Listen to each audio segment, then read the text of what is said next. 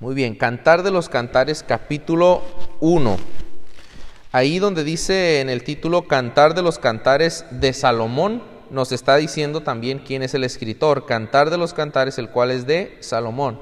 En el capítulo 1, en el versículo 1, nos dice quién es el escritor de este libro. Es Salomón. Salomón fue hijo de David, del rey David, que era rey en Israel. Y Salomón es conocido por ser el hombre más sabio. Y también él le pidió a Dios sabiduría y Dios le dio abundante sabiduría. Y fue el que tuvo uno de los imperios más gloriosos del pueblo de Dios, Salomón. Es conocido el templo de Salomón también. La Biblia hebrea titula este libro como el más hermoso cántico de Salomón. Eh, hay que recordar, según 1 Reyes 4:32, que Salomón escribió mil cinco cánticos. Y aquí en el Cantar de los Cantares tenemos cinco de esos cánticos. El libro saca su título del primer versículo, Cantar de los Cantares, el cual es de Salomón. Salomón, eh, él daba discursos sobre diferentes temas de ciencia, pero también le gustaba la poesía y los proverbios vemos frases de reflexión, en los salmos vemos un, hombre que ha experimentado todo, lo vimos eh, la semana pasada, y en su experiencia él nos da consejos.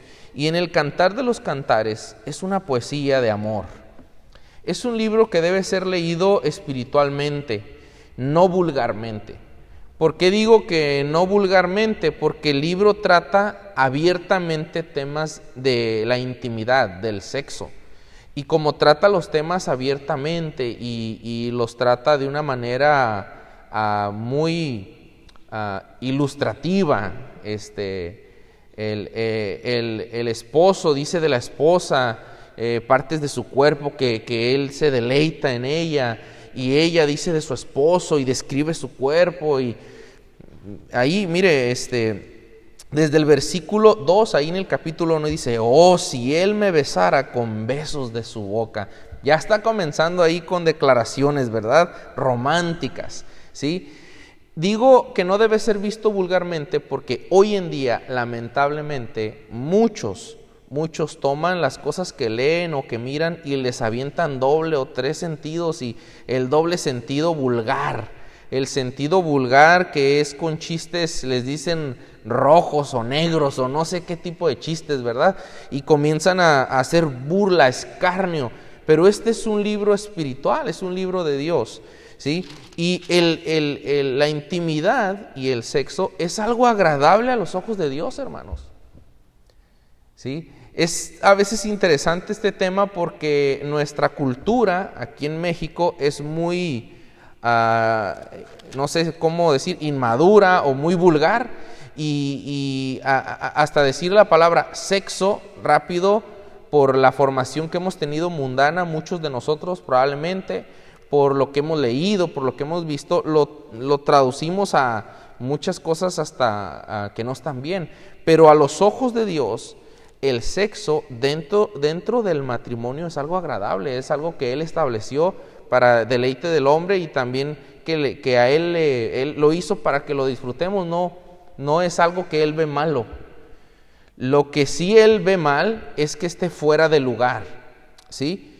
La intimidad es entre un hombre y una mujer casados, ¿sí? Una vez que un hombre se casa con su esposa, ellos tienen intimidad, tienen sexo, pero hoy en día las personas están omitiendo el matrimonio que Dios dijo que debe ser honroso, honroso sean todos el matrimonio y el hecho sin mancilla, es decir, puro, ¿sí? Eh, y tienen sexo sin casarse y tienen unión libre y se acuestan con una y con otra y el hombre ha pervertido, ha traspasado los límites que Dios ha establecido y de ese tema vamos a hablar en la escuela dominical. Entonces, lo que Dios ha hecho hermoso, lo que Dios ha hecho agradable, el hombre lo, lo tuerce, lo pervierte y lo convierte en algo eh, vulgar, eh, malo, en algo desordenado, en algo desagradable a los ojos de Dios. ¿Me explico, hermanos? Entonces, si usted está viendo y, por ejemplo, usted está en unión libre, usted debe casarse. Y si no se ha casado, no debe tener intimidad con la persona porque no está casado. Y eso se llama adulterio, fornicación, y eso es, es delante de los ojos de Dios, es pecado. Y recibirá el juicio de Dios por eso, ¿verdad? Entonces es importante aclarar esto antes de entrar a ver el libro, ¿sí? Obviamente, como es una reseña, nomás estamos viendo en general, ¿sí? Eh, es una, el tema principal es la exaltación del amor. El amor entre un hombre y una mujer que tipifica el amor entre Cristo y la iglesia. ¿sí? El bosquejo del libro, en los primeros versículos, nos presenta al rey disfrazado y la sulamita se enamora. La sulamita es la, la, la novia, ¿sí? El rey es el rey Salomón. Pero cuando el rey llega y conoce a la Sulamita, ella no sabe que él es un rey, él es un joven. La mujer y el rey disfrazado de pastor se encuentran, se enamoran y se separan. Cuando regresa el amante de la mujer, se revela como el rey. Él visita el hogar de ella y se planea la boda. Cuando usted entiende esto que estoy mencionando, es como el, el, contexto para poder ahora cuando leemos entenderle un poquito. ¿sí? Dice en el, en el versículo, acompáñeme al versículo 5. Es capítulo 1, versículo 5. Morena soy, oh hijas de Jerusalén, pero codiciable, como las tiendas de Cedar, como las cortinas de Salomón. No reparéis en que soy morena porque el sol me miró. Parece que esta Sulamita, esta mujer, era una mujer que trabajaba en el campo, bajo el sol no reparéis en que soy morena, porque el sol me miró. Los hijos de mi madre se airaron contra mí, me pusieron a guardar las viñas y mi viña que era mía no guardé. Ella la ponían a trabajar como la cenicienta, ¿verdad? Y el, eh, Salomón no llega como el rey, sino llega y él está vestido como un pastor. Y en, su ropa de pastor de ovejas la conoce a esta mujer y se enamoran. Es una historia de amor aquí. Y se enamoran y él se va se aleja y ella dice, oh, si él me besara con los besos de su boca, este, él, él quiere verla, él, él, quiere estar con ella. Eh, vea por favor en el capítulo 2, versículo 8, dice, la voz de mi amado, he aquí, él viene saltando sobre los montes, brincando sobre los collados, mi amado es semejante al corzo o al cervatillo, él aquí está tras nuestra pared, mirando por las ventanas. En el capítulo 3 dice, eh, versículo 1, por las noches busqué en mi lecho al que ama mi alma. Lo busqué y no lo hallé y me dije, levántate ahora y rodearé por la ciudad, por las calles y por las plazas. Buscaré el que ama mi alma. Está buscando a su novio. En, el en, el, en la segunda parte, pues vemos al rey disfrazado y a la sulamita. Capítulo 3, ahí eh, de, como del 3.6 al 5.1. ¿Sí? Ahí donde estamos leyendo. Y después en, el en la siguiente sección, después del capítulo 5, vemos las luchas de un amor joven en el matrimonio. La novia tiene un sueño agitado en el cual pierde a su amado. Cuando despierta, él, él le reafirma su amor. Eh, muchas, muchas, vea por favor ahí en el capítulo 4, en el versículo 1, dice, He aquí tú eres hermosa, amiga mía.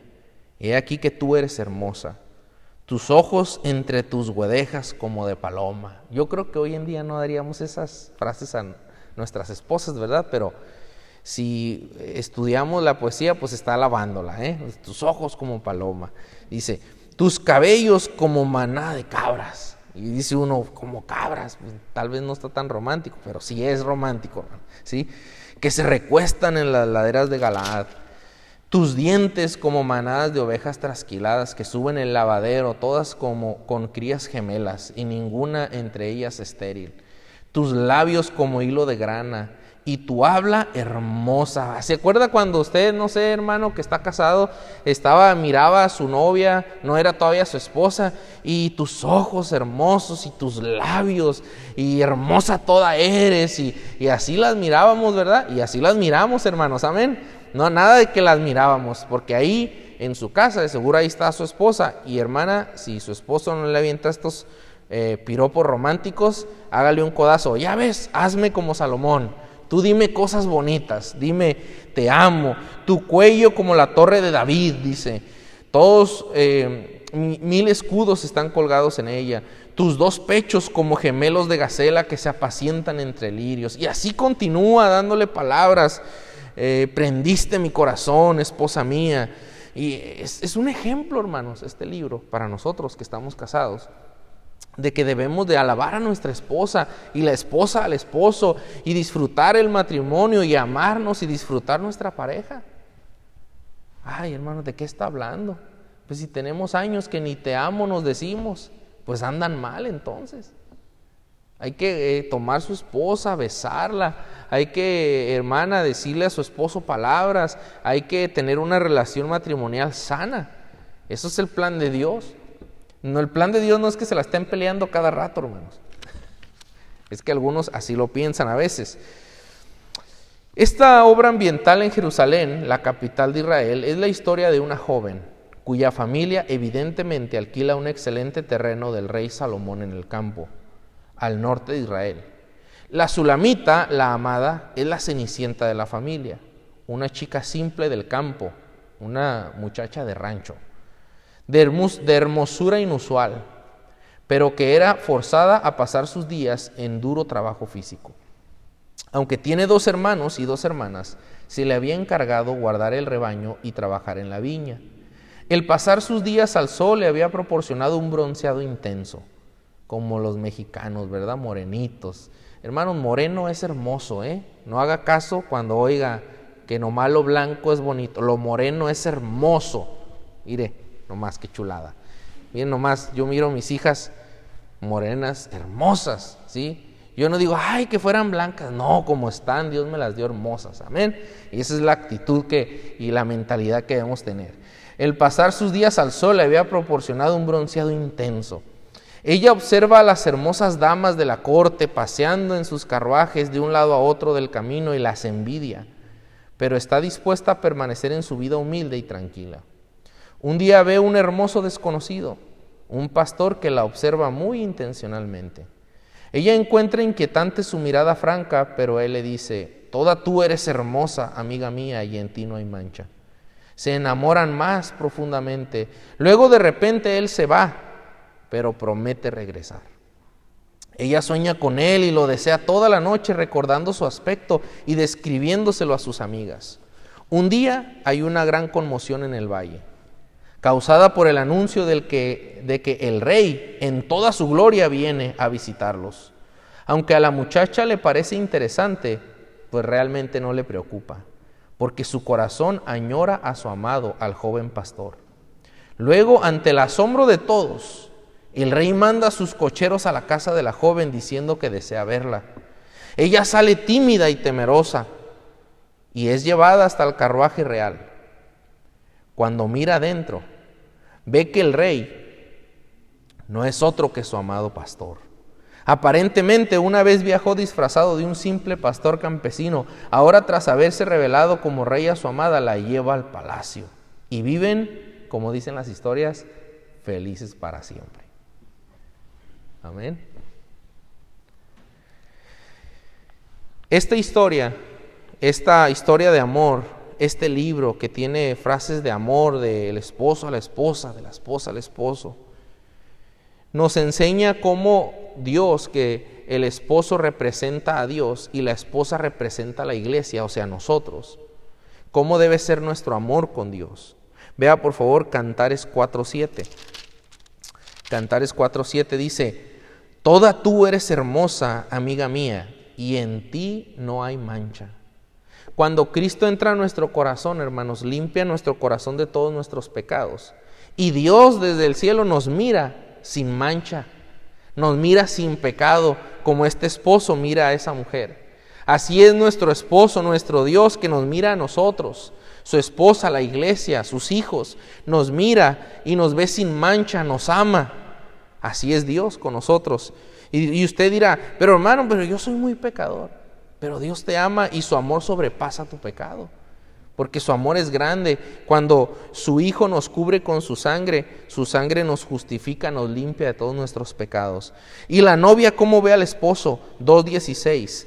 Ahí en el 2.16 dice, ah, mi amado es mío y yo suya. Él apacienta entre lirios. Él, ella ama a su novio. Mi amado es mío y yo suya. ¿Sabe cuando una persona recibe a Cristo, cómo ve a Cristo? Como como que es suyo, como es mi Salvador, es mi Cristo. No es lo mismo es el Salvador a decir es mi Salvador quien me ama y a quien yo amo. Así es como vemos a nuestro Señor Jesucristo, con un amor como el de esta novia para su novio. Y se siente indigno el cristiano. Miren el 1.5. En el 1.5 dice, morena soy, oh hijas de Jerusalén, pero codiciable, como las tiendas de Cedar. Eh, no reparéis en que soy morena, ella se menospreciaba a sí misma. Y decía, pues es que soy morena y estoy, y, y ahí estoy en el campo trabajando y humilde. Y así sabe cómo el cristiano dice, pues Señor, soy muy pecador, no merezco.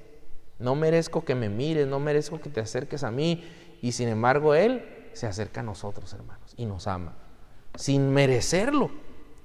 Pero llega el día de la boda en el 3.11 y hay gozo, dice 3.11, salido doncellas de Sión y ved al rey Salomón con la corona con que le coronó su madre en el día de su desposorio, el día del gozo de su corazón. Y un día vamos a ir a la misma presencia del Señor, a celebrar las bodas, a estar con nuestro Dios para siempre.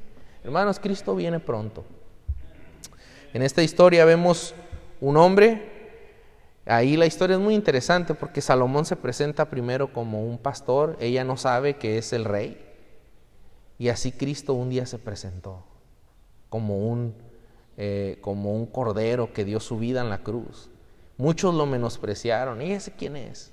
Muchos dijeron, ¿y quién se cree? ¿Por qué habla así? Lo menospreciaban, dio su vida en la cruz. Pero un día vendrá un día vendrá con todo su esplendor, con toda su gloria, con toda su magnificencia, con todo el poder, y, se oirá su voz en todo el mundo. Y el mundo, los, los, que no son de Cristo, van a temblar, van a, van a llorar, pero los que somos cristianos vamos a decir, oh, sí ven, Señor Jesús, y va a venir nuestro Señor por nosotros, hermanos, porque Cristo viene pronto, y el coronavirus y el otro eh, enfermedad como el cáncer o el diabetes o cualquier otra enfermedad se acabará porque vendrá nuestro Salvador vendrá nuestro Dios.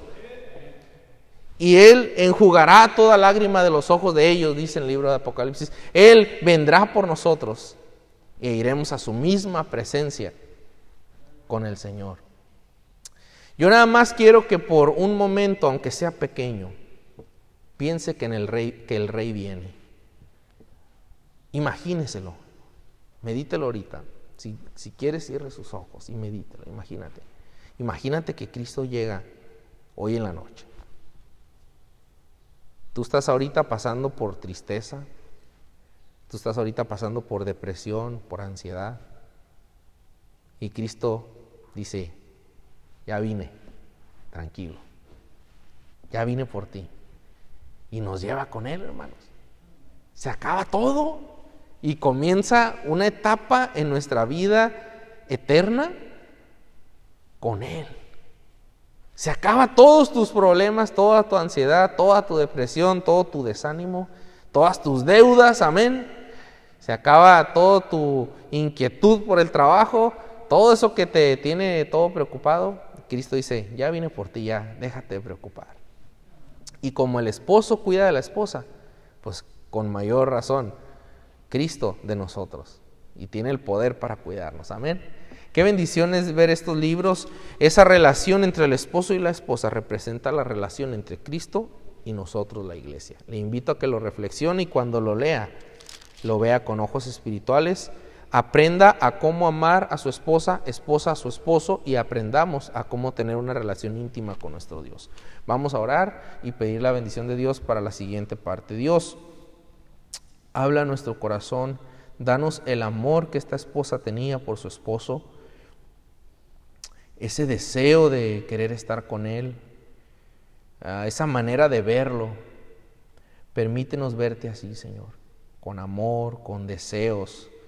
Permítenos verte con ah, contemplarte como este, esta esposa contempla a su esposo en este libro. Gracias por amarnos tanto, Señor. Bendice nuestros corazones con tu palabra y háblanos por medio de tu Espíritu Santo. Te lo pido, te lo ruego en nombre de Cristo Jesús. Amén. En un momento continuamos con la escuela dominical. Dios les bendiga.